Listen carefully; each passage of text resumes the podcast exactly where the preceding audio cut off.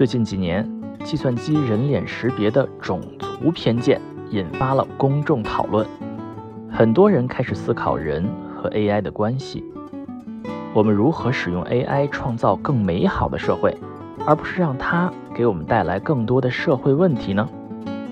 今天我们请来了专门做这方面研究的专家，来和我们聊一聊这一话题。这里是牛油果烤面包。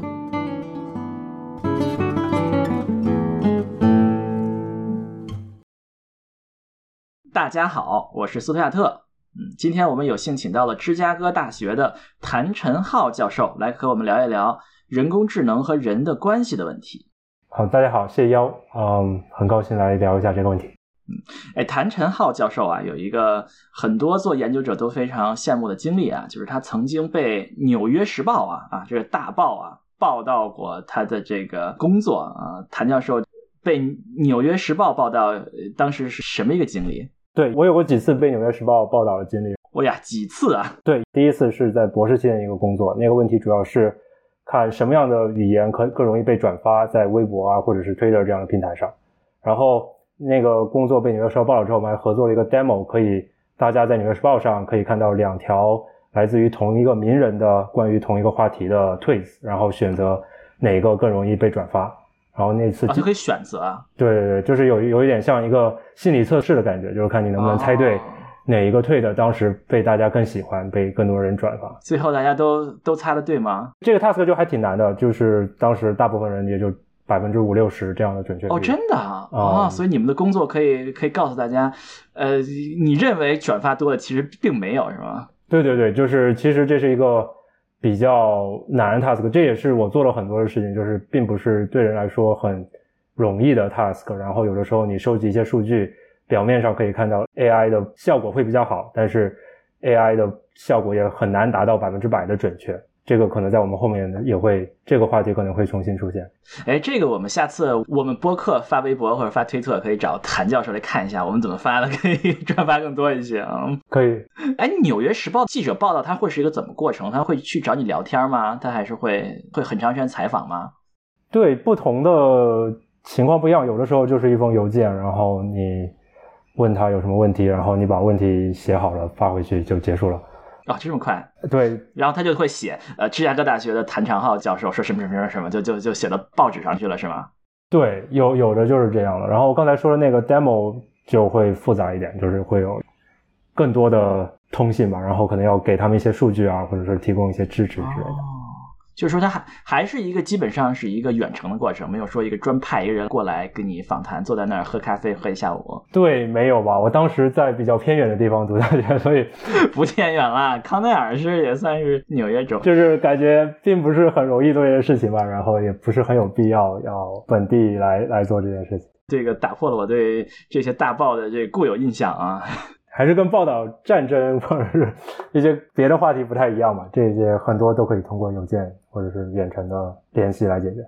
对，所以说谭教授那个时候是在呃康奈尔大学。读博士啊，也是这个计算机专业的顶级大学之一啊。那现在是在了另外一个顶级大学——芝加哥大学当老师啊。这芝加哥大学可能国内很多朋友不知道啊，可能国内很多朋友就知道什么藤校啊、什么麻省理工啊之类的。芝加哥大学是在美国那是非常厉害的啊。早期一百年前是研究型大学的标杆啊，是吧？其实我后来才发现，就是芝加哥大学其实建校比康奈尔晚，就是在很长的一段时间，尤其是在经济学当中很有影响力吧。嗯，对啊，是弗里德曼学派是吧？之类的，嗯，是对经济学感兴趣的同学应该都会听说过芝加哥大学。所谓的奥派是吧？嗯，对，芝加哥大学非常厉害，而且什么师生比非常高是吧？说起读本科这样的师生比，那绝对是可以得到名师的这个教育。对对，因为还是个私校嘛，所以学生比较少，尤其是本科生比较少，应该是有更多研究生吧，相对于本科生。嗯，所以我们今天有幸啊，可以请到顶级大学的老师啊，给我们讲一讲他这个自己的研究领域啊，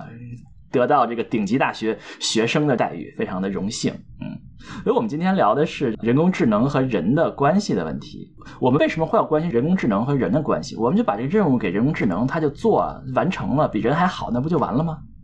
有两个原因吧，一部分是我刚才说的，比如说刚才说的这个微博或者推特的例子，就是。很多事情上，人工智能也不可能做到百分之百，然后在不同的情况下就不一定适合直接这种自动化的完成所有任务。然后另外一个就是在更多更多的领域当中，尤其是比较怎么说对社会来说比较重要的领域，像是我们之后会举一些例子，比如说法院决定一个人判刑啊，或者是决定一个人能不能被保释，这些决定，呃，如果完全被人来呃被机器来做，或者是 AI 来做的话，就会变成人成有点像成为机器的奴隶的感觉，不要被机器人奴役是吧？所以在这些领域不应该。至少我个人的立场是不应该由机器来独立完成这些任务吧。哦，呃，我们说第一个，因为就是刚才的例子，比如说我们要发一个社交媒体的一个宣传，啊，可能我们人类写的社交媒体，可能不一定我们知道什么效果最好，可能 AI 也不一定能写出。啊，这么接地气的社交媒体的这个这个宣传，而是我们人类写一写，让 AI 来选，比如说让它来润色，可能会更好，是大概这样的。对，呃，一个是当人和 AI 互相交互的时候，就会有，比如像你刚才说的这种人可以写一个，然后 AI 润色，然后另外一个，比如类似于在这个场景下，你可以说你刚开始想写一个，但是你没有很好的想法，然后 AI 可能可以根据历史啊，给你一些推荐，帮你开始。有第一稿啊，或者是什么之类的，就是这个不同的过程当中，可能人和 AI 的优势不一样，这也是有很多比较丰富的这个角度可以去让人和 AI 一起来做到更好。哎呀，这个问题深了啊！看来是我们确实有很大的研究空间呀！呀，这个很多人可以看一看到底 AI 擅长什么，人类擅长什么。那谭教授觉得现在你们研究的成果，总的来说，AI 擅长什么，人擅长什么呢？如果是一起合作的话，我觉得 AI 主要是擅长依靠数据吧。就是 AI 的主要的优势，尤其是现在的 AI 主要的优势是说，它可以看，比如说整个互联网的所有文字，然后人是不可能把这个所有东西看完的。然后在一个比较小的例子，比如说刚才说的法院保释的这个例子，AI 也可以把比如过去五十年所有案子都看一遍。然后人是，即使你再努力、再勤奋，也很难把这个。这样海量的数据都看下来，然后发现其中的一些，比如规律啊什么的。AI 的弱点或者人的强点，主要就是 AI 不太能确定这些规律是不是真的是规律啊，它是不是可以依赖的规律。然后 AI 发现在一些新的场景下会比较难判断这个规律应该怎么被调整。然后人可能可以比较灵活的在一些新的场景当中决定这个规律也许这样不适用。比如说，这个规律发现是因为二十年前有这样一个原因，然后现在已经是另一个时代了，我们不应该再把这个规律用过来了。然后我们可以在这个特定的例子上，我们应该考虑一下别的因素，把别的一些角度考虑进来。嗯，那这是我们刚才说的第一个例子啊，就是啊，有些事情大家一起合作会效果更好啊。刚才谭教授会说另外一个例子啊，以这个法院为例子，就是说我们人类不要成为 AI 的奴隶啊，那这是怎么回事呢？我们就按照法院的例子来说一说吧。那法院怎么用 AI 呢？就比如说，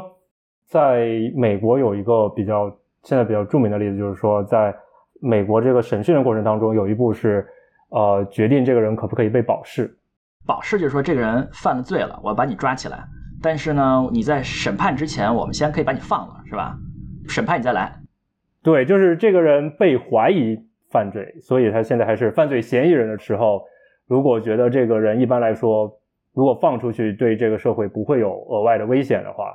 就可以把这个人放出去，然后一直到审判的时候再决定这个人需不需要入刑啊，或者是可以继续待在外面。这个现在是谁决定了？呃，美国的特点就是不同州的法律可能会略微有点不一样了，但大部分都是有一些法官来决定。那法官来看什么呢？在有些州，比如说你就会明文规定，法官判断标准就是说这个人。在保释期间会不会再犯罪？这就是就是比较明文的规定是这样，但实际操作当中也会有更复杂的 space。法官怎么能看出来这个人有没有可能更犯罪呢？回到我们说的 AI 的话题，所以这个问题，如果你有些同学或者是听众比较熟悉机器学习的话，就会感觉这是一个预测的问题，就是说我可以拿到一些人的这些简历啊，审呃或者是这个人的呃审讯记录啊，然后来做一个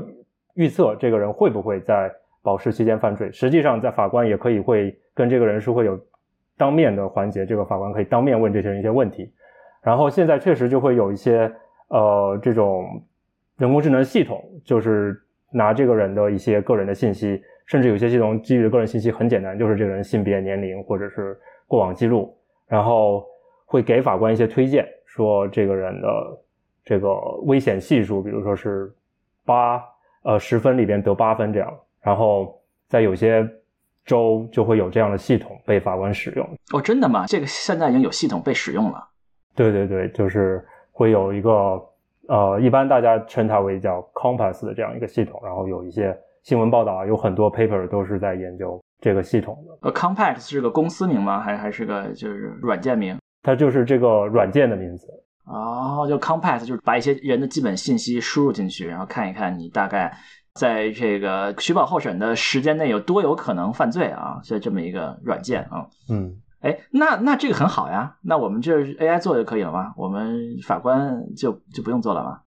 对，这就有很多因素说，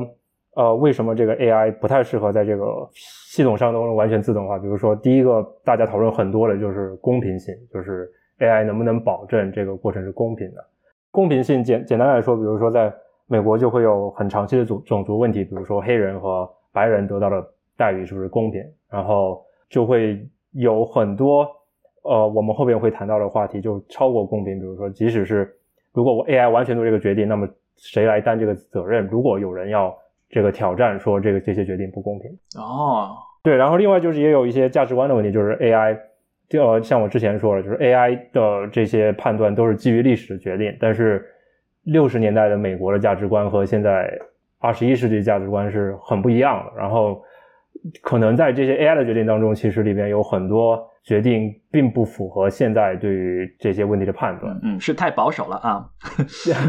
对，可以说是太保，呃，但就是这跟刚才的公平也是息息相关的嘛，就是有可能里面有一些过时的规律，AI 认为是可以用来做更准确的判断的，但是实际上在这个具体的例子上已经是不那么可靠了。嗯，就是说我们 AI 就光看历史，往后看，不能往前看啊，没有看到历史的潮流，没有看到我们历史是在前进的啊。对，这也是这个就是 AI 和人关系当中重点，就是 AI 一直到最后不应该是 AI 来决定这个社会最重要的价值是什么，这个价值判断最后还是应该由人来做。而且一个很重要的点就是这个实践的项目，嗯就不同年代的人可能价值判断也是不一样的，这个需要一些调整。嗯，这非常有道理。AI 不可能知道我们人类想要建立一个什么样的社会，对吧？只有我们人类能知道未来希望是什么样子。AI 只能看到过去，我们要纠正它过去的错误，要向我们未来的方向前进。嗯说的非常的有道理。嗯，这第二点啊，第一点是公平性，第二是这个我们要啊要面向未来的价值观，现在的价值观或者未来的价值观。那还有什么其他的因素吗？第三点，这个也可以称之为鲁棒性吧，鲁棒性什么意思？就是英文的就是 robust，robust 是吧？叫对 robust。就是说非常的牢固，非常的容错性很强，是吧？大概就是。啊对对对，其实，在软件设计当中也有类似的，就是说 AI 有会，比如看到一个新的，比如说现在比较火的话题，比如说现在有一个变性的人，可能在历史当中就没有什么数据，然后 AI 在这个、看到这样一个新的 profile 会怎么做决定，然后很很有可能就会做错。另外一个角度，比如说是年龄，就比如说呃现在来了一个一百岁的人，但是 AI 可能从来没有见过一百岁的人在这个系统当中，所以在这个人当中能不能准确的做做决定，是要画个问号的。然后这个时候如果有人的话，人就可以来判断，然后决定要不要采用这个 AI 的建议，或者是 AI 这个建议合不合理。嗯，就是这是机器举一反三的能力啊，我们需要先打一个问号啊。遇到这种特殊情况下，还是人要把把关啊，人要来看一看，嗯啊，非常的有意思，嗯。一说到人和机器共同完成啊，让我们想起了当时这个阿尔法狗啊，是吧？当时是是怎么说？要机器和人一起下，可以下得更快吗？对对对，其实另外一个角度就是这个这种人和 AI 的合作，其实也有更久远的历史。其实，在阿尔法狗之前，就我不知道现在人还记不记得，比如 Deep Blue 就是深蓝啊，当时和卡斯帕罗夫也有很多一个下国际象棋的这样一个 AI，就是国际象棋的那深蓝的九十年代时候击败了卡斯帕帕罗夫啊，著名的事件。对对对，然后这他们有几个来回吧，然后在那个时候就有卡斯帕罗夫发起了，就会就开始讨论，就是人和 AI 一起下棋会不会既比人下的好，也比 AI 下的好。然后就当时他还开始组织了很多这种，他们叫这个 center chess，就是半人半马的这样的这种下棋，然后他们有这样的比赛，就每个人可能有一个 AI 帮助他们，然后看。这样谁谁会可以赢得这种比赛啊？真的还有这样的比赛啊？最后这个叫什么半人半马就会胜利的更多吗？在这个比赛是所有人都是半人半马，所以就是呃，但是他们会有一些也有一些例子，就是半人半马可以打败一些 AI，尤其是这样的例子可能更多，就是比如人和一个比较弱的 AI 可以打败一个比较强的 AI。哦，真的啊，这个厉害了哇！那现在应该就不太可能了吧？现在阿尔法狗这个二十段人都理解不了。对对，现在围棋其实是一个比较有意思的例子，就是这个更新一点。我觉得其实现在也有很多，至少在新闻层面嘛，就是会有很多职业选手研究阿尔法狗下棋的方式，可能从中会改变这个大家下棋的方式。其实这也还是一个很有趣的在积极变化的这个空间。我个人可能觉得，如果你一定要让我预测，我觉得可能阿尔法狗确实是会很难战胜，或者是尤其是如果你可以让这个阿尔法狗不停的学习的话。长远来说，很难说人可以一直在战胜阿法狗，因为在这些问题上，它有一个比较回到之前讨论，就是它它价值观其实很明确，就是你怎么获胜很很具体，嗯，是可以准确计算的，很难想象这个人可以超过。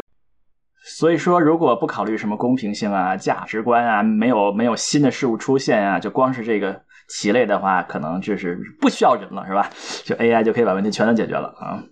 如果纯粹是要下赢这个棋的话，但是这还是很有意思的嘛。就是很多时候人下棋也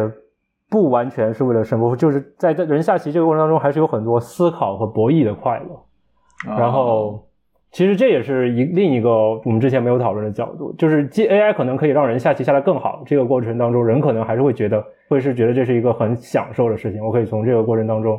得到快乐。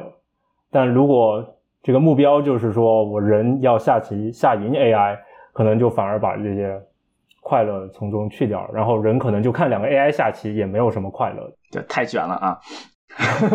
对，就两个 AI 把棋谱放出来，可能人也从中并不会得到这个下棋。为什么人会发明围棋啊这种棋类这游戏的原因吧？嗯，哎，刚刚才说起公平性啊，其实很多人可能会联想起，因为在社交媒体上也是转发比较多的一个当年的 TED 的一个讲座啊，好像是一个呃，我记得好像是一个黑人女性，一个女的研究者在那说他们。是 MIT 吧？说他们的实验室做了一个识别人脸的一个工作，他发现识别不了他啊，他旁边的一个亚裔的一个一个同学就可以识别，他就识别不了，因为他是脸是黑的啊。这个是不是和这个这个领域也有关系？对对对，就是这个。刚才司徒提到了这个工作，其实也是这个领域比较早期一个比较知名的工作，就是确实是发现了很多人脸识别的系统，其实。对于黑人并不好用。他们这个文章其实也挺有意思，我可以稍微展开一下。就是他们从非洲很多国家他们的参议院的网站上，就是公开的政府网站上下了很多政客的这照片，然后让这些机器去预测男女，然后来来识别这个人脸，然后就会发现这个准确度会很不一样，和他们正常 report 的准确度。为什么呢？这个最后的结果是公平性不够，但是跟鲁棒性是很相关的，就因为训练数据当中可能这些黑人并不太一样。然后如果具体在这个视觉这个问题上，就还有很多更深层历史的原因吧，就比如很多镜头的设计其实就是针对白人优化，所以从这个镜头的角度就可能不是很能准确的。拍摄这些黑人，然后当然黑人的肤色的差异也不太一样。也就是我们整个社会都已经这个 为了白人优化已经几百年了，是吧？原来是不不仅仅是一个 AI 的问题啊。对，这些都是一些很深层次的原因，就是说我们不能就是简单的自动化一些问题，我们要向前看，这个我们想要这个社会变成什么样，然后这个过程当中会有很多挑战吧。嗯。我们除了这个视觉上的歧视的问题，还有没有什么就其他的例子吗？对，我觉得就是，其实，在视觉以外这种场景更多，就比如说有一个 paper 叫做 prediction policy problem，就是很多问题都可以转化成刚才说的类似于那个保释情况下给另一个人的一些信息，然后来做一个预测，比如说大学录取啊，或者是公司招人啊，都是有很类似的问题。然后这里边最著名的还是在刚才那个保释的问题上，最开始是一个很著名的新闻报道，他们就是发现这个 Compass 这个 tool 会。给黑人的分数都会高一些。如果两个人犯了一样的罪的话，在这个篇文章里边，里边具体的例子就是有一个黑人女性顺手拿走了一个小朋友的自行车，然后这个人就会被 rate 就会被评分，好像是八 out of ten，就是在十分当中会认为认为他是很很高危险的。而另外一个人有更加严重的罪行，一个白人。而得到的评分只有三分哦。这个新闻报道其实最后得到了很多关注。我就在那几年，可能在根根据这个新闻报道，可能就有几百篇文章出来，就是各种探索。哇，几百篇文章啊，不同的角度。嗯，这比如说刚才我们说两个著名的一个新闻事事件，那它这两个事件是是在这个领域成立之前，还是是引发这个领域成立呢？就相辅相成吧。我觉得可能在这些之前，可能已经有一些大家开始想这些问题了，但是。这个我刚才提到这个 Compass 这个事件，觉得我觉得是就是真正使这个问题变得更大的里程碑上的事件啊。然后这个视觉刚才这个例子也是把这个领域做得更大，就是这些啊相关的一些研究者都是之后在创建这个新的一个会议，现在有一个新的会议是基本上就专门讨论这些跟公平性相关的问题。啊，我们说了这么半天这个领域，这个领域我还没有说这领域叫什么名字。这个领域一般叫什么名字呀？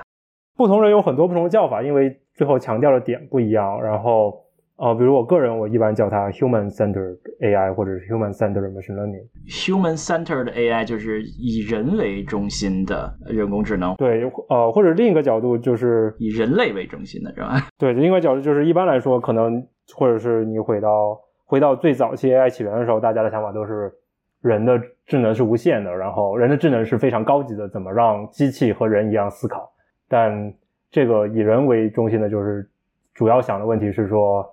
怎么用 AI 来帮助人？怎么让 AI 来啊为人服务？这种服务可以定义的更广泛一些，而不只是模仿人，而而且模仿人可能会有很多问题。嗯，就是机器要成为人的奴隶，不能让人成为机器的奴隶。我们也可以避免“奴隶”这个词，大家大家互相帮助啊，互相帮助。嗯，我们要政治正确是吧？我们这个呃，就其实现在还是有一些比较有趣的，就是说，嗯，说机器应该有什么权利啊？讨论哦，真的还有机器还有权利，所以不能管机器叫奴隶是吧？对，机器的权利的问题哦，我不直接做这个，但是呃，就也没有必要说机器是人的权利吧？但是我觉得就是说，对我们也没有必要说。要把机器贬低是吧？机器有权利啊！哇，这个我们下次也可以聊一聊啊！这个我是刷新了我的认知啊！机器要权利，嗯。但是具体到这个会刚才说的那个会议的上说，就是现在有一个我个人就是参加的越来越多的一个会，叫叫 Fact，就是 Fact 代表的是 Fairness 公平，然后 Accountability 就是问责，然后 Transparency 和透明，就是这三块是大家现在讨论的 Fairness 公平，Accountability 是。呃，问责，对，或者追责吧，追责，公平认责，呃，公平追责和透明性，对，认责可能是个更好的翻译，我们也可以说认，公平认责和透明，透明，嗯，所以这是说这个会议就是这几个首字母啊，fact，f a c c t 是吧？对对啊，呃，这么这个会就专门搞这样东西，就是如何能够让机器学习啊，或者人工智能能够满足人类的这三个标准啊，或者说能够能够降低这方面的危害啊。对，或者是就是思考，我们最开始说的就是思考 AI 或者人工智能和这些话题之间的关系吧，和人之间的关系。哎，那我们把这三样一样一样展开说一说啊，太抽象了啊。第一个是叫做公平性啊，fairness。啊，那公平性大概一般会哪方面的问题呢？就我们一直回到这个法院保释，我觉得它是一个很经典的例子啊。但是就像我刚才说的，就是还有很多其他的类似的，比如说贷款，就是决定谁谁的贷款申请可以批准，然后大学的录取啊，公司的招聘，这些东西全都是 AI 来定的吗？据我个人了解，就是在贷款上，尤其是美国，就信用记录这一块，其实。已经很多年了，至少人工智能在当中起很大的效果吧。哦，就这么说起来，还真的是啊，就是我们每个人在美国都有一个信用分数啊，这可能国内的朋友们不太了解啊，就是说你如果信用卡还了款，给你这个分数可能就可能就高一高啊，没有没有按期还款就要低一低什么这样的，然后最后你要贷款的时候，可能最重要的这些贷款公司看的是你这个分数，你这个个人过去多少多少年的记录怎么样，所以这个分数现在有很多时候是 AI 来来看的是吧？就 AI 来决定。就是看你怎么定义 AI 了，对，但这它是一个机器学习的模型吧，它是一个模型来判断的。然后，呃，很多人可能会觉得这个模型太简单了，因为很多时候最后是一个线性的、比较简单的模型。嗯，它也依然是一个算机器学习的一个呃一个决定。对，而且而且有，尤其是呃一些更新的，比如说是反诈反诈骗这些，就应该更多的都是现在所谓的 AI 在做的。然后那个也是类似的。哦。哇，这个看上去非常严重啊！啊，我的信用分数啊，就是我能够贷多少钱买多少买多大的房子，这个就完完全全是 AI 决定的。哇，这个太恐怖了，太恐怖了。对，我觉得这个需要稍微纠正一下，就是我觉得 AI 在里面有很大的一部分，但是完完全全可能有点 严重，但是确实是一个，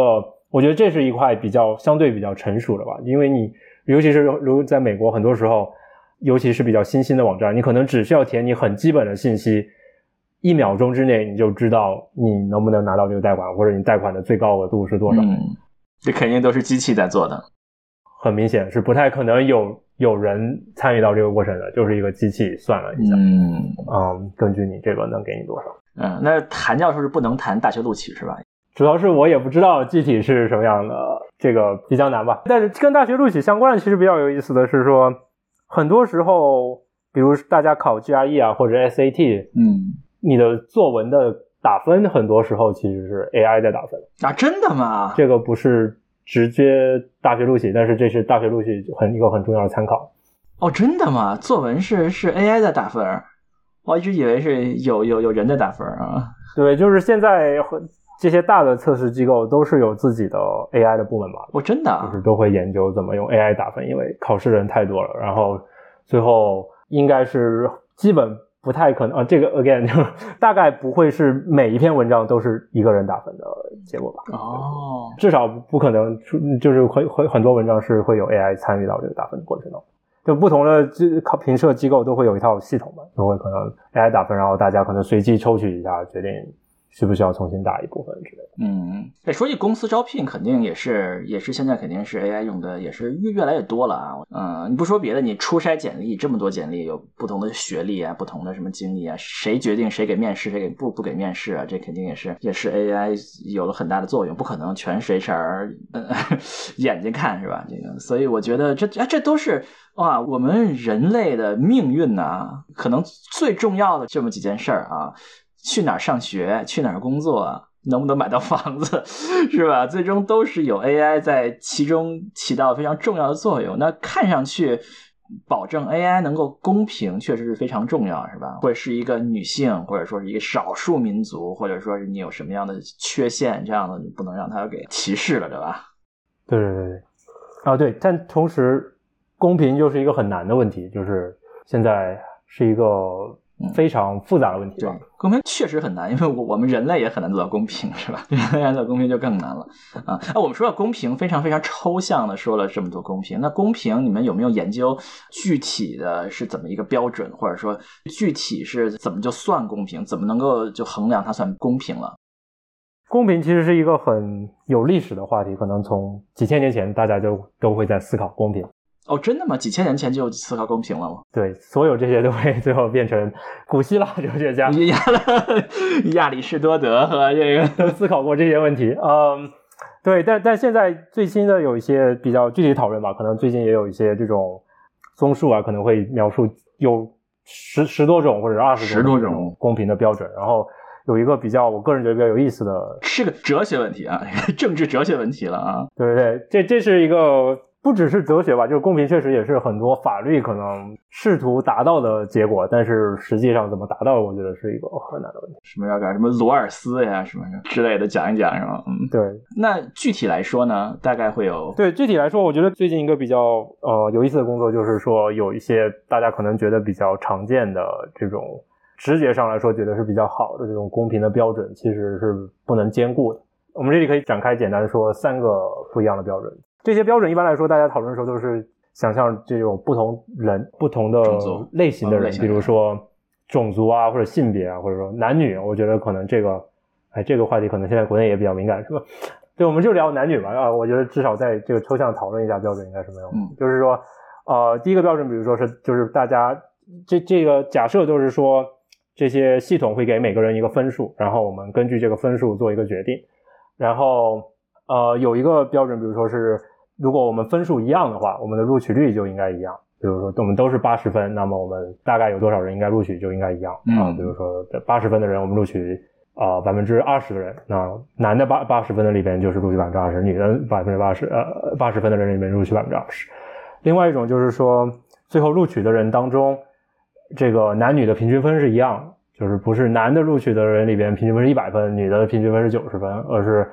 男女都是九十分，或者反过来也是类似的。然后还第三个标准是不同的被拒的人平均分也是一样，比如男的被拒了之后平均分是七十五，女的被拒了最后我们也希望这些人平均分是七十五。这是三个标准啊，这有三个不同的标准。对，这这是三个不同的标准，听上去差不多嘛，不应该是同一个标准？对，听上去很接近，然后感觉应该可能有一些办法可以让这三个标准同时都达到了，但实际上就会有一几个 paper 比较同时的 paper，一一个来自于卡耐基梅隆大学，一个康奈尔和现在那个有一个作者在芝加哥大学的这种呃文章，就是证明这个三个标准是不能同时达到的。啊，就这三个都不能达到，就是呃，同样的分数的录取率一样，这个男女的这个录取的人的平均分一样，呃，男女的拒掉人平均分一样，这三个标准是不能同时达到的。对对对，除非你有百分之百完美的预测，就是你每个人的分数都是百分之百对的，那样只要你这个机器不是百分之百的准确，唯一能做到的方式就是所有人给一样的分数，然后随机抽取，才能保证这些意义的公平。哦，所以抓阄是最方便的啊，最最公平的啊。对，因为你抓阄，你就可以拿，就可以直接达到我刚才说的标准。所有人都是五十分，那录取的人平均分一样，被拒的人平均分一样。然后因为是抓阄，所以不管多少分，录取率都一样。就是抓阄是一个很公平的策略，但是大家可能也不觉得抓阄是一个大家应该采取的策略。然后这三个刚才讲到的标准，其他就不太可能达到。不同的标准可能会有不同的结果，看上去很公平的标准背后也不一定达到一个公平的结果，或者或者说可能达到所谓公平的结果的呃实际效果是不一样的。对对对。那怎么解决这个问题呢？我觉得这也是这个领域很多时候的一个方向，就是这刚才说到这个会 fact，很多时候也会有很多研究法律啊或者别的社会科学。当然，我要聊的主要是法律这一块，就是。最后很多还是落实到立法，就是希望至少在某个时刻大家有共识，哪种公平是我们想达到的，嗯，然后我们可能可以优化那一种公平，嗯，但同时我觉得另外一个比较重要的也是有有点类似于，嗯，有时候需要有一些监控吧，就是我们可以知道在别的一些公平的标准上，现在这个系统在什么水平，然后可能。这些都会是可以来给未来的立法来做证据，然后让这是一个比较动态的过程。也有可能我们一直优化某一种公平的话，可能过十年之后，这个社会就变得很畸形了，可能需要调整。然后很多时候需要，我不觉得这是一个我们现在人类有一个最佳解决办法的问题，但是我觉得是一个越来越重要的需要讨论的问题，尤其是。当 AI 或者人工智能更多的被用在了这些重要的场合上，嗯，看上去这确实是以人类为中心啊，因为这个问题机器是无法解决的，是人类要讨论讨论出一个一个一个解决方案来，达到一个社会共识，然后能够技术能够迅速的把它啊把它实现出来啊，这样才是说以人类为中心啊。非常的非常的棒，嗯，我们说完了这个公平性，公平性非常重要，是吧？因为是我们社会的基石啊，不管每个社会，公平性都是一个基石啊。那所谓的这个追责呢？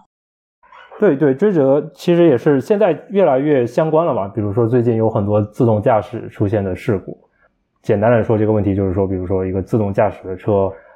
撞倒撞死了另一个人，这个时候谁应该来负责？是应该这个？这是谁呢？我我可以列几个可能，呃，跟这刚才说的公平一样，我觉得很难说是我来判断我决定是谁。但是，比如说是是这个司机的责任，是这个呃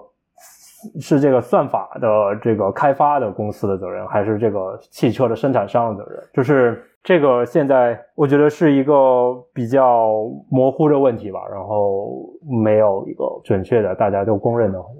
哇呀，那这个这个听着非常的这个重要啊！比如说以后都这个是吧？以后都自动驾驶了，我开一辆什么车啊？哪个公司生产的车？然后那车就就算法就就就出问题了，把人撞死了，我要去坐牢吗？或者说我要去我要去把坐牢，就有点儿我我我要去赔款吗？或者是怎么样？对，就是这是一个很复杂问题。然后对这个具体怎么做，我觉得我很难把它展开讲。但我觉得就是这个简单讲还可以再讲深一点的，就是。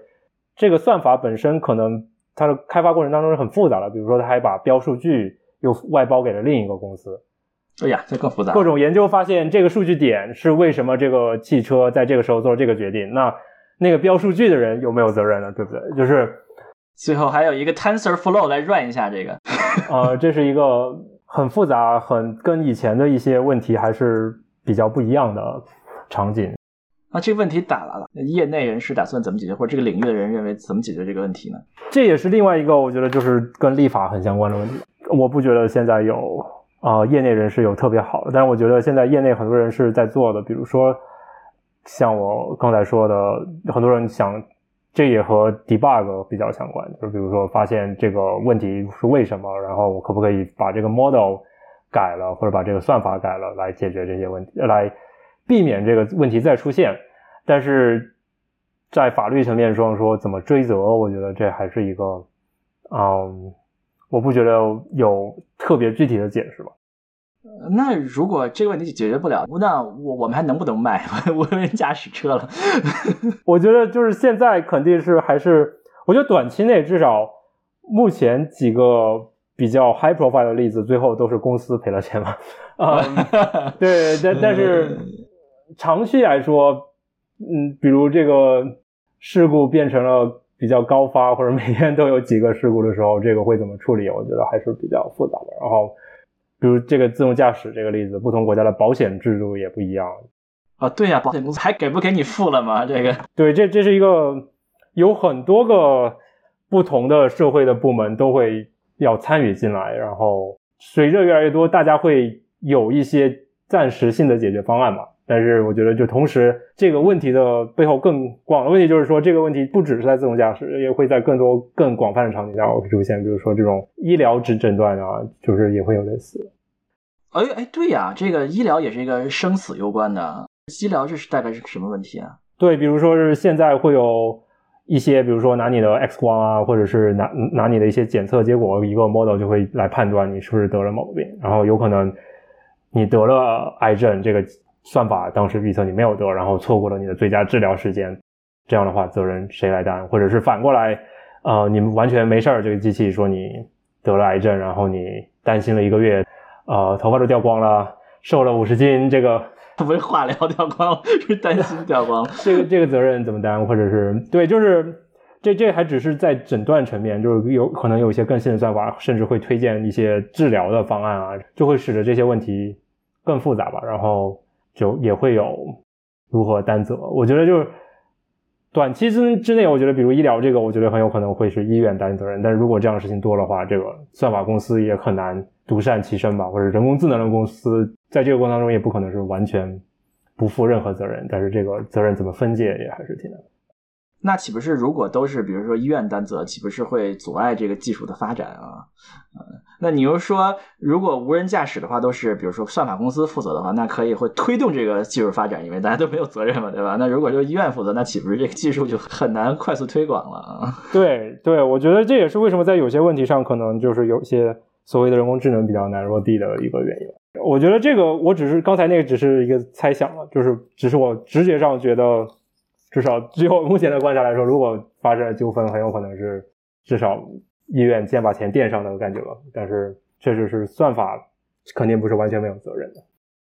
嗯，刚才说起公平性啊，是我们人一生最重要的决定啊，上学、工作、啊、买房，哎，我看上去这个这追责也很也很重要啊，决定了我们开车要不要被撞，会不会被撞死，去看病要不要被误诊，是吧？这都这也都是非常重要的问题啊。嗯，这个一点也不次于公平性啊，所以这个领域，这个看上去谭教授认为还是一个很开放的领域。对对对，我觉得这现在并不是一个有很多答案的领域吧，我觉得现在是更多的是属于。啊，有很多问题的领域，然后所以很欢迎感兴趣的同学们来投入到这些领域当中。然后我觉得就是，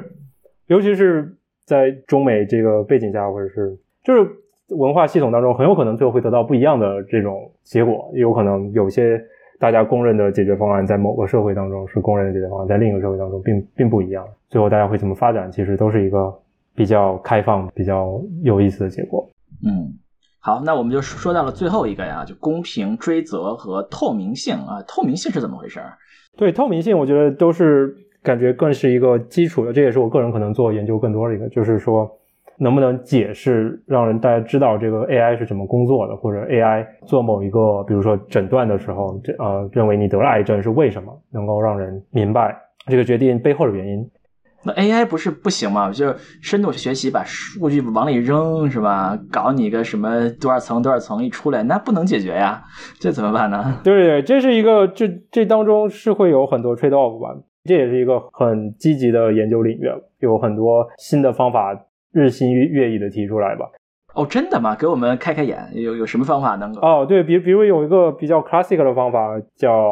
Line，就是说。深度学习这样的 model 虽然比较复杂，但是我们可能可以在一些局部领域用一些比较简单的模型来来这个近似这个深度的模型。我就可以在局部的，比如说通过在一个点周围采样，然后看到这个机器会怎么预测，然后我不用这个复杂的模型，根据这些机器的预测，我重新拟合一个很简单的，比如线性模型，然后跟通过这个线性模型里边的这个系数啊来判断这些。AI 把哪些信息看得比较重？我觉得这是一个比较经典的方法吧。稍微理解一下，深度学习是多少层？每层之间这些神经元在连接。那你说，比如比如说某一块儿，你把这个，比如说你把这个神经网络给划分了吗？还是怎么样？对，呃，一般来说，我刚才指的就是在你的输入空间上，比如说是现在我看到了你的决定，恭喜你，你这个贷款获得了批准，然后。在这个点附近，我找一些跟你很接近的人，就是稍微差一点点，甚至有的时候做的这种 approximation 其实都不是真实的，就是有些假的人，这种人现实中完全不存在。然后我就采样了一些，然后我看这些机器在你周围是怎么运作的。然后这个基本的假设就是说，在你周围的时候，我可以用一个很简单的模型来模拟这个比较深的这个神经网络，然后。这个很简单的模型可能就会比较直截了当的告诉你，我根据你的年龄啊，你现在的收入啊，这两个比较重要，这是为什么你贷款获得了批准。这周围的意思就是说，你先把它预测到一个范围里，是大概。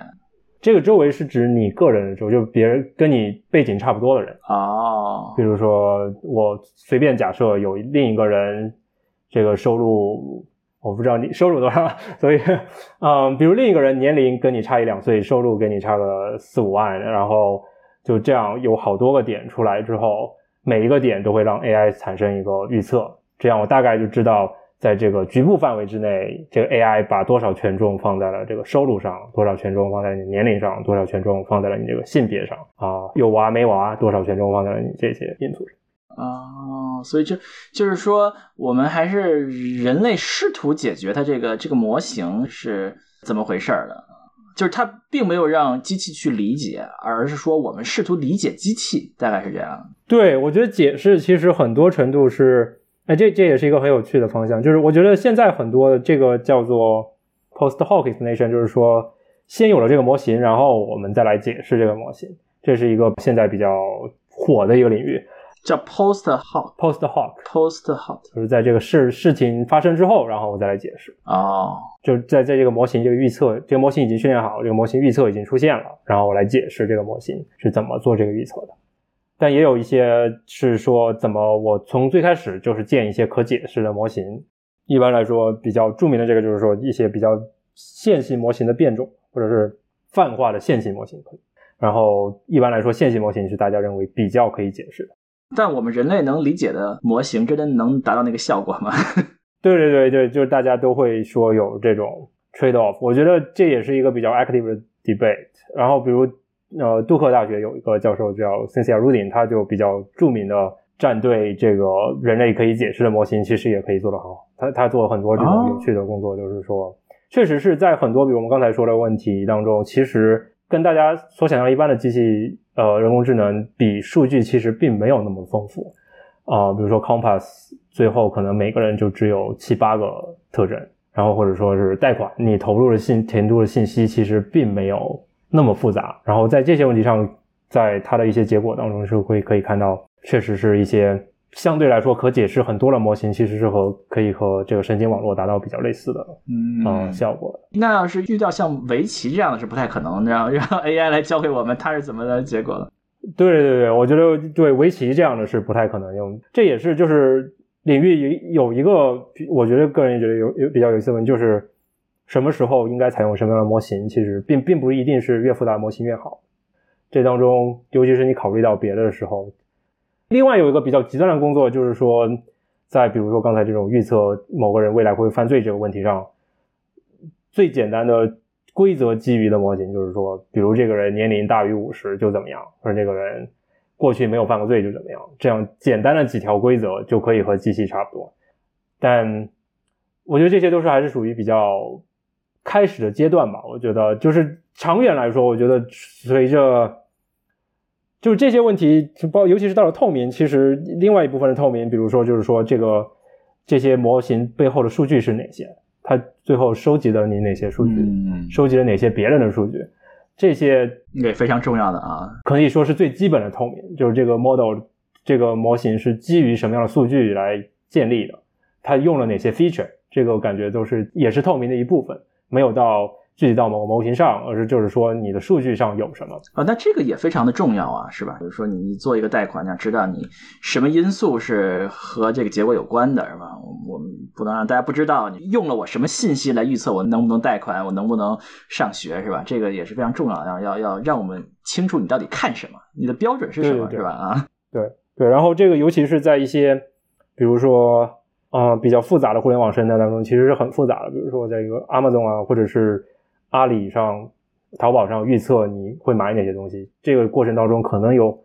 很复杂的数据交易。但这些网站可能买了，你不只是阿里的交易记录，淘宝上进行交流，可能天猫上的数据也用上了，或者是甚至是很多阿里下面的分支，你的所有数据可能都用来预测你下一个东西想买什么。嗯，然后这个过程当中，让用户有更多至少。知情权甚至是控制权决定哪些数据可以被用，就是都是一个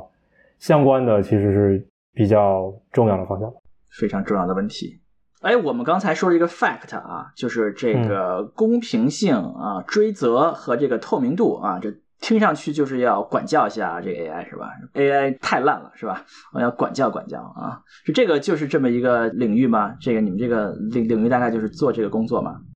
我觉得 fact 可能更多的是。在思考这个怎怎么来控制 AI 吧，但是这我我自己之前说的这种 human centered AI，或者是广义的思考 AI 和人的关系，我觉得还有很重要的一块，就是 AI 其实也是可以做很多对社会有益的事情的，对对整个社会有帮助。比如说有一些很有趣的工作是说 AI 怎么可以来帮我们保护环境啊，怎么可以知道现在各种珍稀动物还有多少个？啊？但是我这里举一个在比较跟社科跟我们之前举的例子比较相关的。呃，也是一个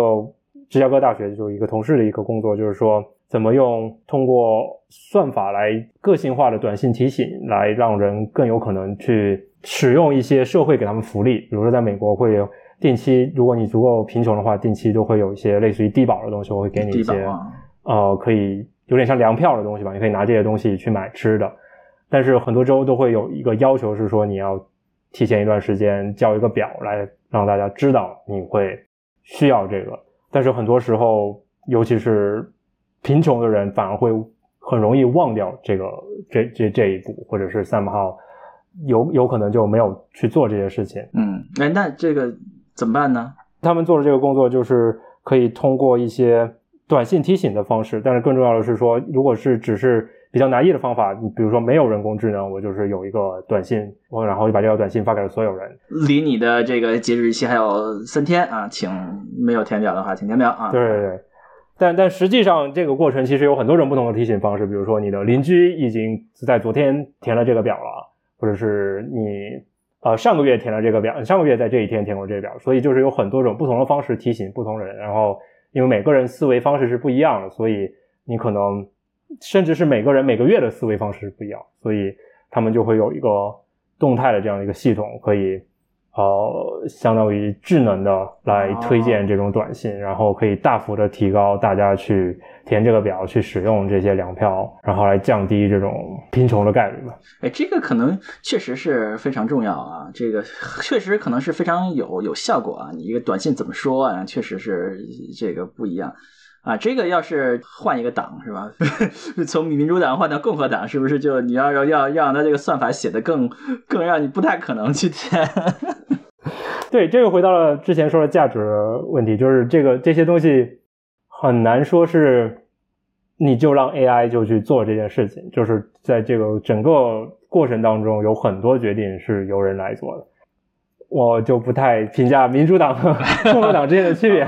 像我这个，啊，但是这确实是一个很重要的问题吧？在比如这这在这种两两党体系当中，就是大家会不会来回换这个基础的价值观？嗯，也会使得很多这这算法要不停的管改是吧？啊，和很多算法首先不一样，然后算法的结果，算法对这个社会的影响也会很不一样。嗯，那这个。短信感觉跟骚扰短信的差不多嘛？你看那些营销骚扰短信也都差不多嘛。那这就感觉同一个技术可以是吧？可以做核电站，也也可以做核武器嘛，是吧？对对对对，是的。我觉得这就是这个过程当中为什么一定要有人的一个很重要的原因吧。哎，我们聊了这么多啊，这个谭教授在芝加哥大学开了一门课程是吧？就是专门讲这些东西的是吧？对对对对我有一个研究生课程，研究生讨论课，就是专门讲这个话题，叫 Human Centered Machine Learning。对对对，然后大家如果 Google 一下加 GitHub，应该就能找到。啊，我们我我们可以放在我们的 Show Note 上。这门课程在 GitHub 上会放一些什么东西啊？啊，主要都是一些相关的论文吧。啊，论文，嗯，会让大家可以看到一些相关的链接，然后也会有一些里边可能也有一两个这种类似于更像是 demo 性质的。也会有一些类似于博客啊啊，或者我们讨论到的这些例子相关的博客，可能在下面也有链接。好，那我们有兴趣的朋友们可以去看谭教授的这个课程的这个 GitHub 啊，上面可以看到这个啊这个领域最经典的论文和一些最新的这些啊例子啊，可以学到和这个世界顶级的研究型大学的这个研究生课程一样的内容啊。哎，那个我们一般会问嘉宾一个问题，就是这个领域未来向哪个方向发展呢？看来我们过去一般嘉宾的领域都是一个相对比较成熟领域啊，这次我们这个领域是一个还是相对比较新的领域。那这个领域啊，未来要往哪个方向去呢？哦，这里我简单说三点。我觉得第一个，首先是这个，我觉得这个领域对很多现在的教育的挑战，就是需要有更多这种。多学科的合作吧，就是需要不只是传统的计算机背景的人来做，需要很多，还要懂法律、懂哲学，是吧？懂法律、懂哲学、读经济、读懂心理啊，懂社会学的人一起来参与到这个。这个不只是有有的时候大家会把这个描述成是说，大家有不同的专才，然后来合作。但是我觉得更长远来说是需要一些一些更新型的人才吧。可能在最开始训练的时候就。嗯，比较博览群书，然后对各个领域都有一些涉猎，然后不只是听计算机科学家讲这个算法，而是自己对这个算法有一些理解。啊，我觉得现在尤其是为了讨论，跟就是尤其在美国，很多参议院可能对这些完全不知道，会使得立法和技术之间有比较大的一些距离，然后可能以后很多法律对于技术来说完全不合理。嗯，所以谭教授认为，我们整个社会的整个的教育，不光是这个领域的教育，都希望整个的大众啊，甚至是我们一些精英人才，会有多方面的知识，能够思考这个问题。对对对，我觉得除了精英人才，就是尤其是对于普通群众，我觉得这，尤其是刚才说的最后这个透明性的问题，尤其是这个人工智能用的更多的时候，需要也会要需要有更多科普的教育啊，让大大众知道你被什么控制，你哪些数据被使用，你这些跟你人生各方面息息相关的各个决定如何被算法影响。是不是我们学，比如说学计算机的人，也要明白在这个技术之外的这些问题，这些如何人和计算机的关，人和计算机的关系的问题，要要是要要懂那么一点是吧？要要懂一些这基本的常识。嗯，我觉得这是一个这这样一个多学科的各各个方面，不仅是研究层面，在教育层面，都是我觉得是可以有很大的进步了吧。呃，然后第二点我要说的就是这个法律，刚才可能在。聊聊发的时候都聊过，就是这种法律和技术之间的碰撞，我觉得会越来越有趣，也越来越激烈了。就是会有更多更多新的方式影响到技术怎么改变，然后法律怎么制定。我觉得这个也是我觉得短期内可能最重要，就是这些很多我们聊到问题，不是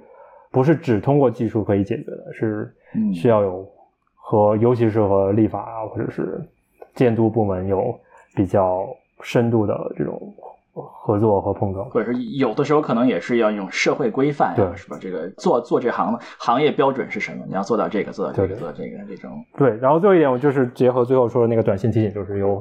很多可以真正深入到社会，然后让大家从中受益的角度吧。我觉得这个也是，可能大家都在说怎么让人工智能落地，但我觉得很多时候可能就也需要大家投入到这些这个对社会有帮助的这些领域当中。然后真正让这些为人服务吧。